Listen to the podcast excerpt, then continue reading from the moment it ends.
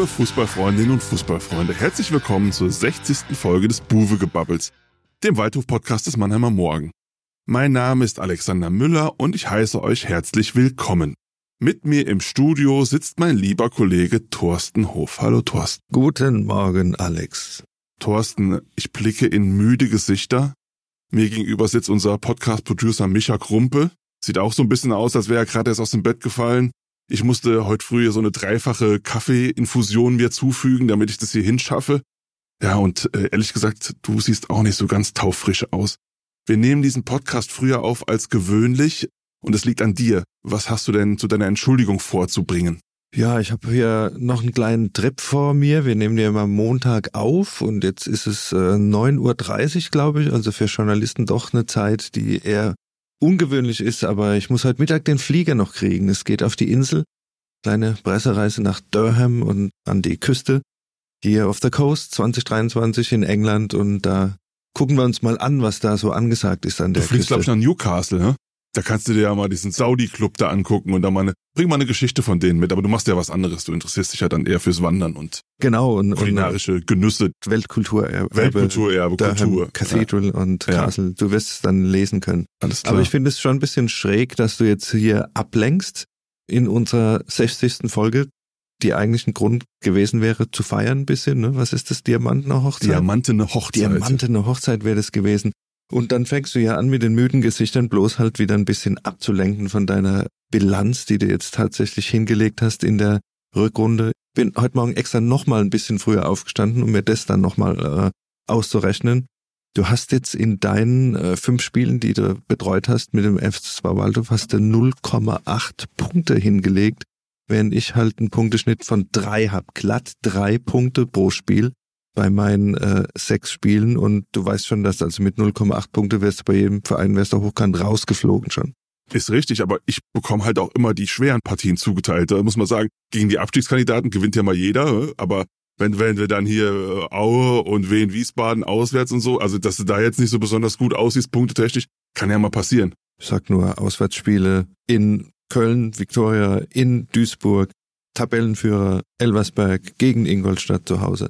Also da habe ich auch schon ein paar Spiele an meinen Gürtel als Scalp hängen, die schon schon ein paar Big Points waren, ja. Und da müssen wir uns einfach drüber al- unterhalten und dann schreibst du noch so lustige Nachrichten in die WhatsApp-Gruppe, ja, du hast ja einen Ruf zu verteidigen, wenn ich da, da Das war schreibe. ja ironisch gemeint. Ja, aber ist traurig und macht keine große Hoffnung, weil äh, du bist ja auch am Samstag in Osnabrück, aber da kommen wir ja später dann noch drauf zu reden. Ja, ich habe so die nächste, nächste Zeit bin ich relativ regelmäßig im Einsatz. Also Das, ja, Seuchenvogelalarm. ja, ne? das ist schade, dass Aber- wir dann schon Mitte April wahrscheinlich einen Haken hinter die Saison machen Nein, das wird jetzt alles, das wendet sich jetzt alles. Ja, dann rechtfertig dich doch mal. Du warst in Wien am Samstag und 0 zu 3. Ich habe das, während meine jüngere Tochter Handball gespielt hat, in Eberbach in der Halle habe ich sie jetzt so auf dem Handy ein bisschen mitlaufen lassen. Erste Halbzeit musste ich aber nicht oft drauf schauen. Also da war das Spiel in der Halle fast ein bisschen interessanter, weil da hat sich wenig getan und dann kassieren die dann doch ein 0 zu 3 beim direkten Konkurrenten wieder in so einem Sechs-Punkte-Spiel und da habe ich mir auch gedacht, kannst du dann nicht mit so einem 0-0 mal vom Platz, dass du wenigstens einen Punkt hast und den Abstand hältst. War eine bittere Nummer. Stand Topspiel drauf, war relativ wenig Topspiel drin, sind wir ganz ehrlich. Wiesbadens Trainer Kauczynski äh, hat seine Mannschaft erstaunlich defensiv aufgestellt. Also Fünferkette, Pledel hat gesagt, die standen wirklich mit fünf Mann hinten am eigenen Strafraum. Tief, wie man dann, wie man das dann so nennt. Also keine Dreierkette mit, mit flotten Außenverteidigern, die dann den Gegner beschäftigen, sondern eher so Ja, bei, bei gegnerischem Ballbesitz war es halt, das ist ja dann immer so, da war es dann eine klassische Fünferkette, ja. Waldhof hat das eine Halbzeit noch nicht mal so schlecht gemacht, ja. Also es gab eine Chance für Winkler gleich am Anfang. Sie hatten mehr Ballbesitz, aber es war halt auch alles relativ viel brotlose Kunst dabei. Im gegnerischen Strafraum hatten sie keine zwingenden Aktionen. Und es war eigentlich relativ klar, dass wer da in Führung geht in diesem Spiel, war ja auch Ende nach englischen Woche, von der englischen Woche, der hat da einen riesengroßen Vorteil. Genauso ist es dann gekommen. Wen hat 50. Minute, glaubt Max Reintaler, Schuss aus 16 Metern, schön platziert. Eigentlich jetzt auch keine ganz klare Torchance, aber das hat, das hat er dann halt gut gemacht. War ein abgewehrter Ball. Abgewehrter Ball, ne? ja. Dann hat Waldhof nach einer Antwort gesucht. Und nach einer Antwort gesucht und nach einer Antwort gesucht. Und nicht gefunden. Nein, sie haben keine gefunden. Und es war dann halt schon so ein bisschen frappierend. Es war dann halt schon zu sehen, dass wenn man mit dem spielerischen Ansatz, den man ja so verfolgt, mit dem Spiel in die Tiefe auf Martinovic, mit dem Tempo von Winkler, zum Beispiel auf der Außenbahn. Wenn man damit nicht durchkommt, hat man dann aber auch keinen Plan B in der Tasche, um mal was anderes zu probieren. Also Kater Ruel war gar nicht im Kader. Warum? Also einfach Leistungs, Leistungsgründe ja? und U23-Regel einhalten, ja. Es gab dann das Mittel der Brechstange faktisch nicht und dann, dann hat Neidhardt am Schluss ähm, Som und Martinovic runtergenommen und dann spielten halt vorne Kota und Ikinchir und das war jetzt äh, nicht so die Formation, die nach großer Aufholjagd äh, aussah. Wen hatte dann in der Zwischenzeit nach einer Ecke das 2-0 gemacht und dann ist Winkler noch ein Handspiel unterlaufen. 3-0, äh, 74. Damit war das eigentlich schon gegessen, das Spiel, klar. Aber dennoch, so das, was man gemeinhin so die Reaktion nennt, blieb aus. Also es gab noch nicht mal mehr irgendwie eine gefährliche Situation, weil wie spielt man dann in so einer Schlussphase? Dann holt man den langen Hafer mal raus und spielt die Bälle vorne rein. Aber wenn die anderen da halt einen Kopf größer sind, dann ist das auch relativ ohne Aussicht auf Erfolg. Und so, so war das Spiel. Dann, dann ging es halt weg. Es war, muss man halt sagen, sehr, sehr unnötig und bitter, weil Wien war in dem Nachmittag locker schlagbar.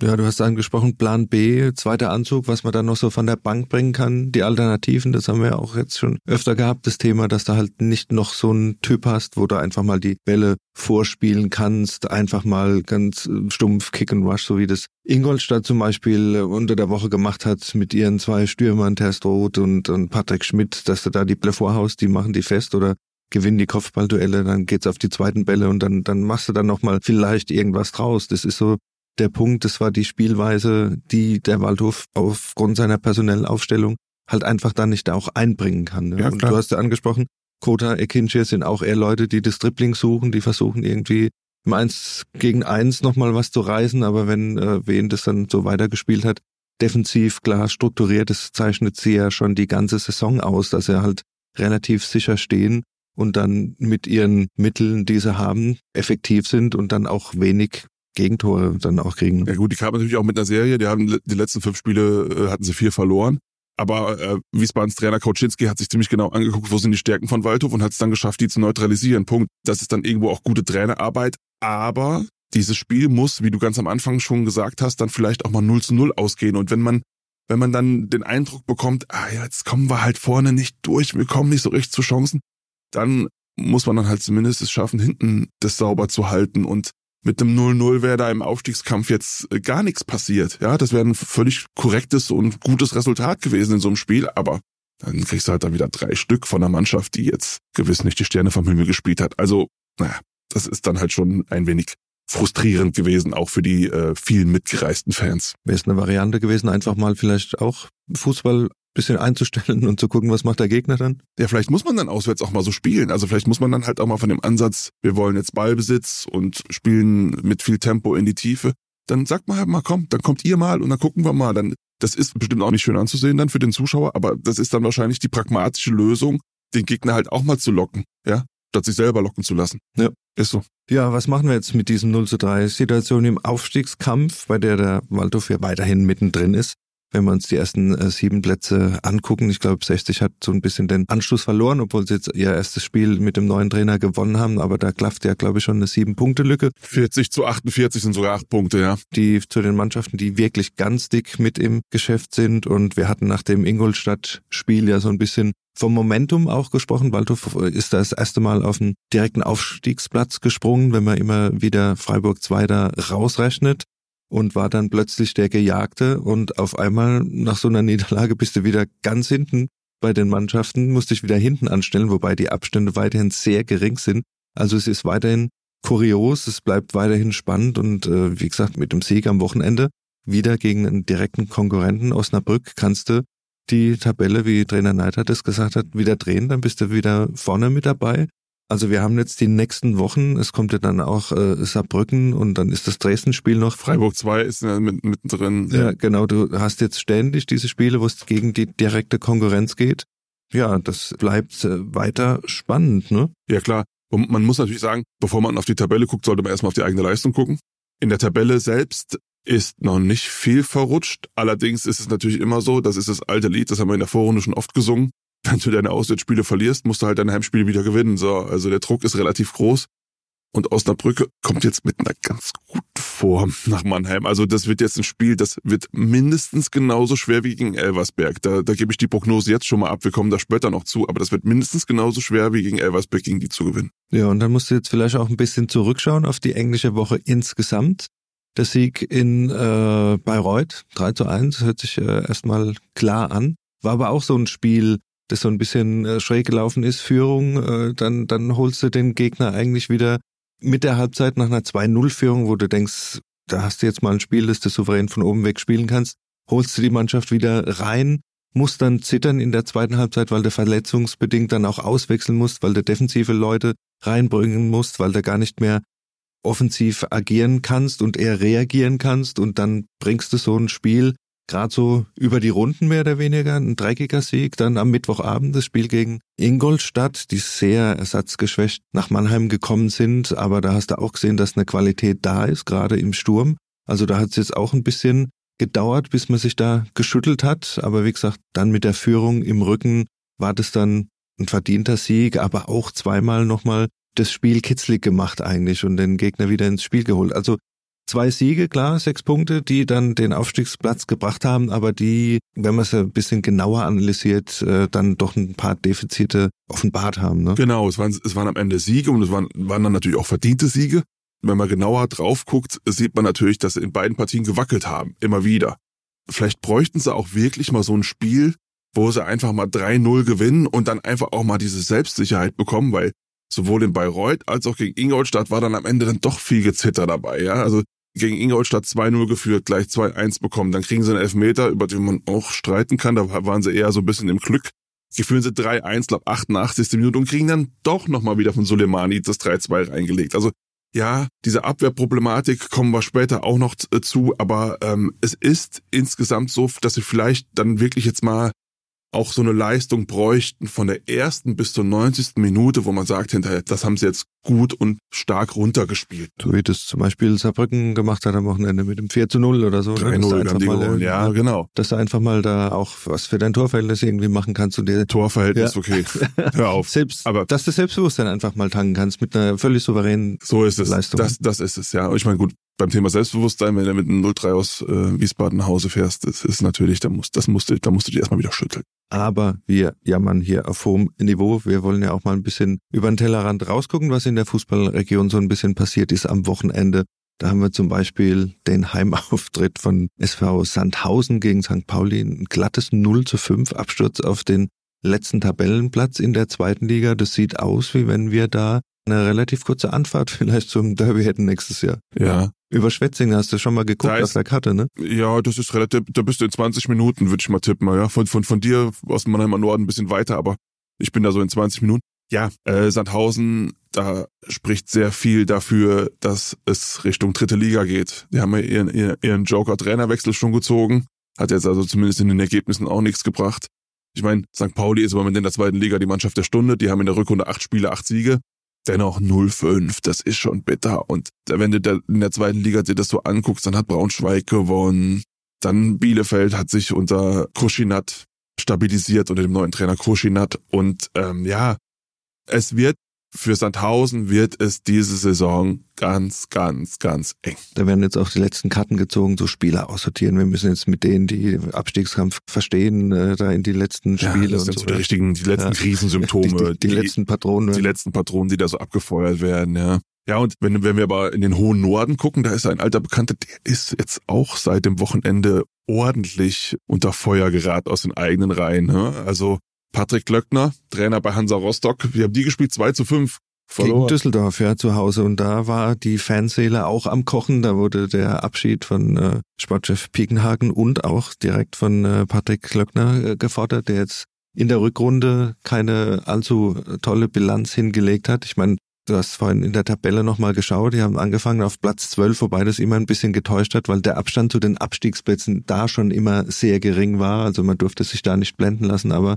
es waren jetzt, glaube ich, wie viele Punkte waren es in der Rückrunde aus acht Spielen? Vier. Vier. Vier, vier Punkte haben sie, glaube ich, geholt. Ja, ja, das ist natürlich eine Bilanz, die auch äh, sehr gefährlich wird und äh, ob es da ein Wiedersehen gibt, äh, ist, ist, ist fraglich, ja, weil ob da tatsächlich bis zum Ende so diese Konstellation bleibt, muss man sehen, oder ob da jetzt nicht auch die Nervosität auf der Hansa-Kocke um sich äh, greift. Da wird schon ordentlich Wasser geschöpft, glaube ich, aus dem, aus dem äh, aus der Ostsee.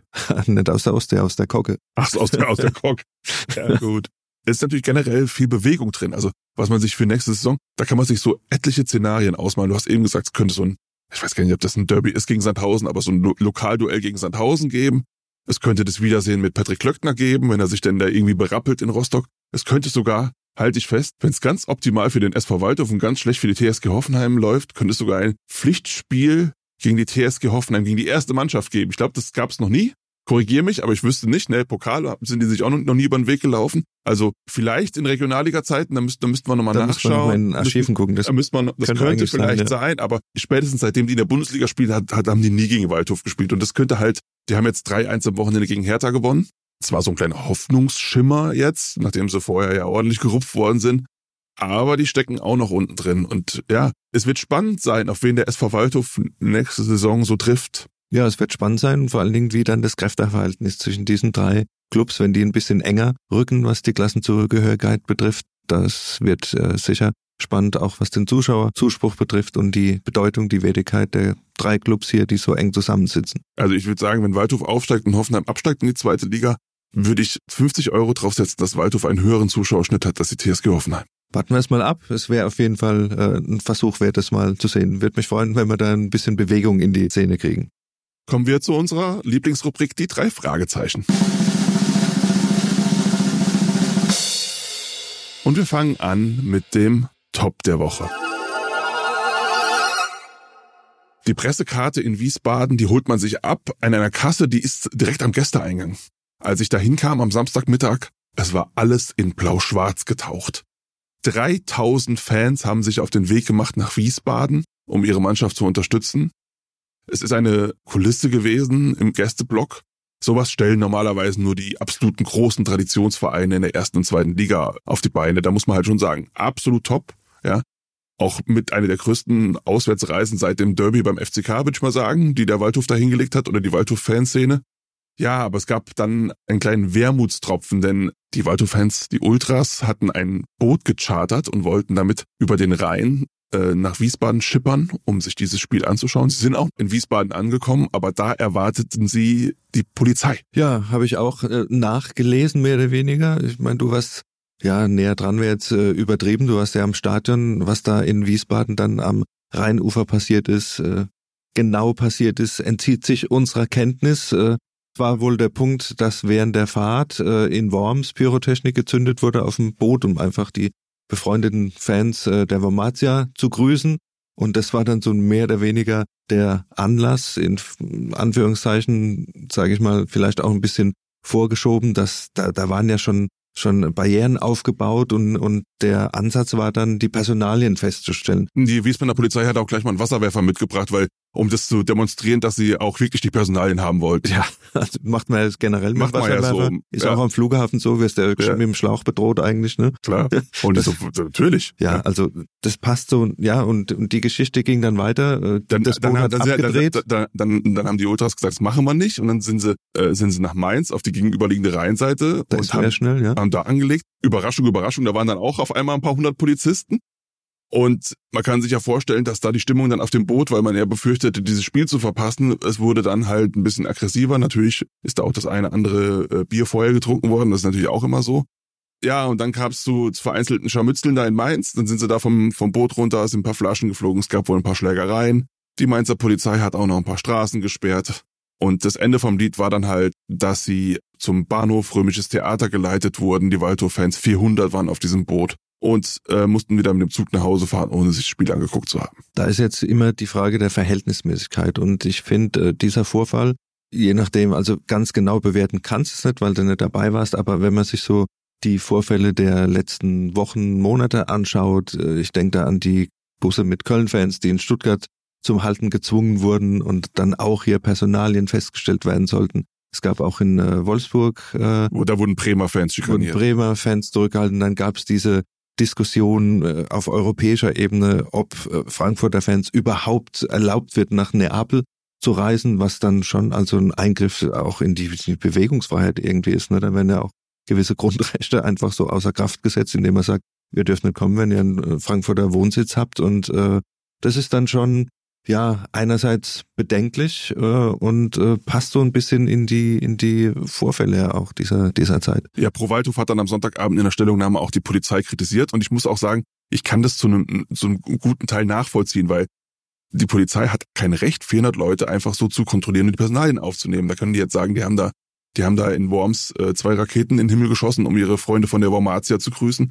Ja, ist alles nicht korrekt, aber es gibt gewisse Rechte in Deutschland. Wir leben im Rechtsstaat und da gehören auch Fußballfans dazu. Und solange die sich nicht zu Schulden kommen lassen, haben die auch die gleichen Rechte wie du und ich, wenn wir da zum Stadion gehen. Punkt.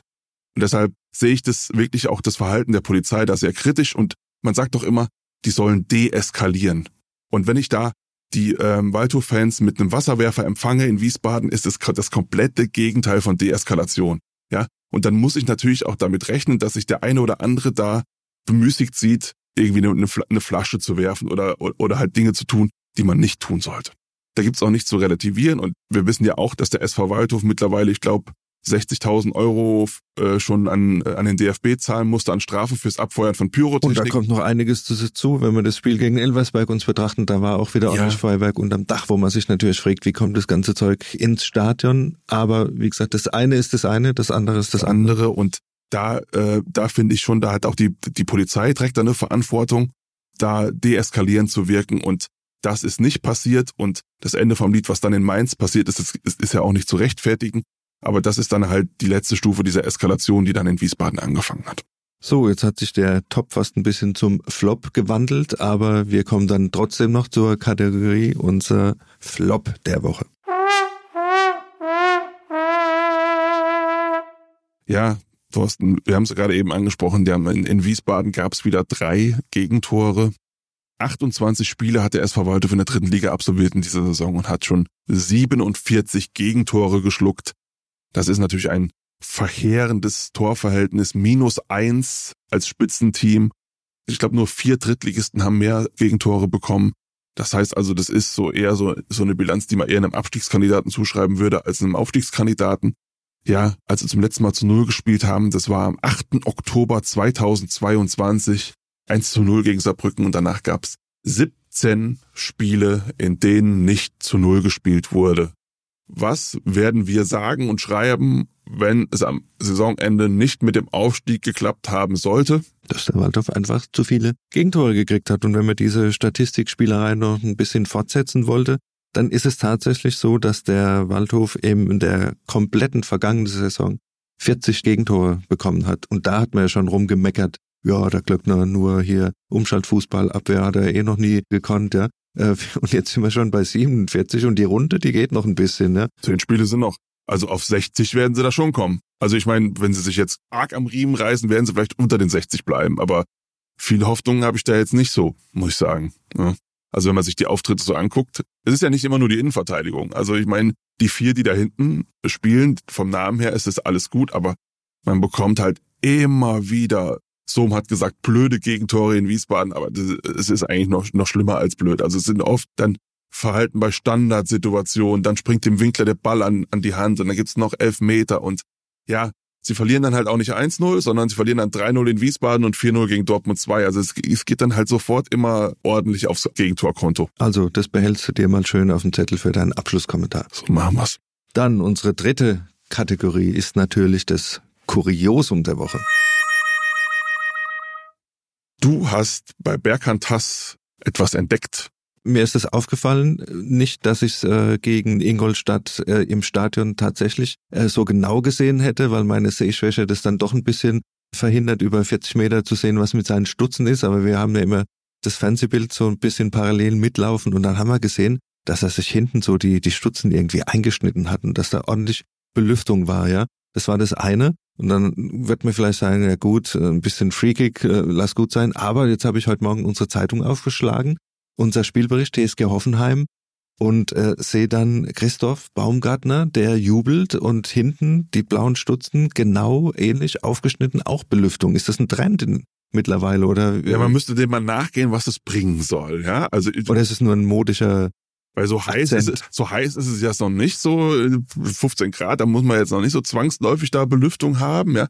Mir ist es auch ein bisschen rätselhaft. Ich könnte mir so vorstellen, du so in den 80er Jahren, als du so irgendwie zum Depeche Mode Konzert nach Frankfurt gefahren bist, hast du da nicht in deinen, deinen Popper Jeans dir auch so immer so Löcher reingeschnitten? Nee, da hat man ja eher darauf geachtet, dass der Food of the Loom Polunder äh, keine Löcher hatte über den weißen T-Shirts, ja, und die Karottenhose äh, gesessen hat ohne Makel. Also Ich kann mir, da, ich kann mir das bei dir gut da vorstellen. gab es natürlich verschiedene Subkulturen, aber vielleicht sind es auch einfach die Flächen, die markiert werden, dass man einfach da mit den Stollen auch genau trifft, wenn man ansitzt. Also wir, wir bleiben, wir wir behalten. bleiben da, Ja, wir, wir beim nächsten. Mal werden wir auf jeden Fall, wenn ich, wenn ich ihn sehe, werde ich ihn fragen, was es, was es auf sich hat, mit, mit auf sich hat. Also das ist schon interessant. Wenn du ihn siehst, ist nämlich genau das Stichwort. Dann sind wir beim nächsten Spiel am Samstag gegen Osnabrück, das auch du leider wieder besetzt und ich Schlimmes befürchte.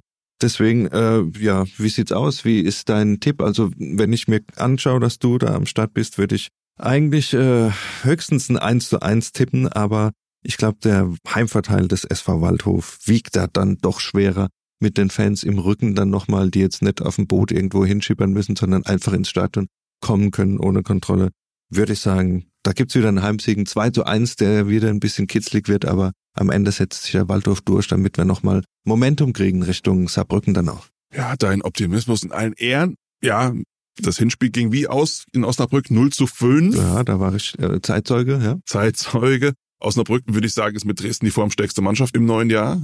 Äh, Ich glaube, ein Spiel nur verloren. Jetzt ähm, am Wochenende unentschieden gegen äh, Freiburg 2.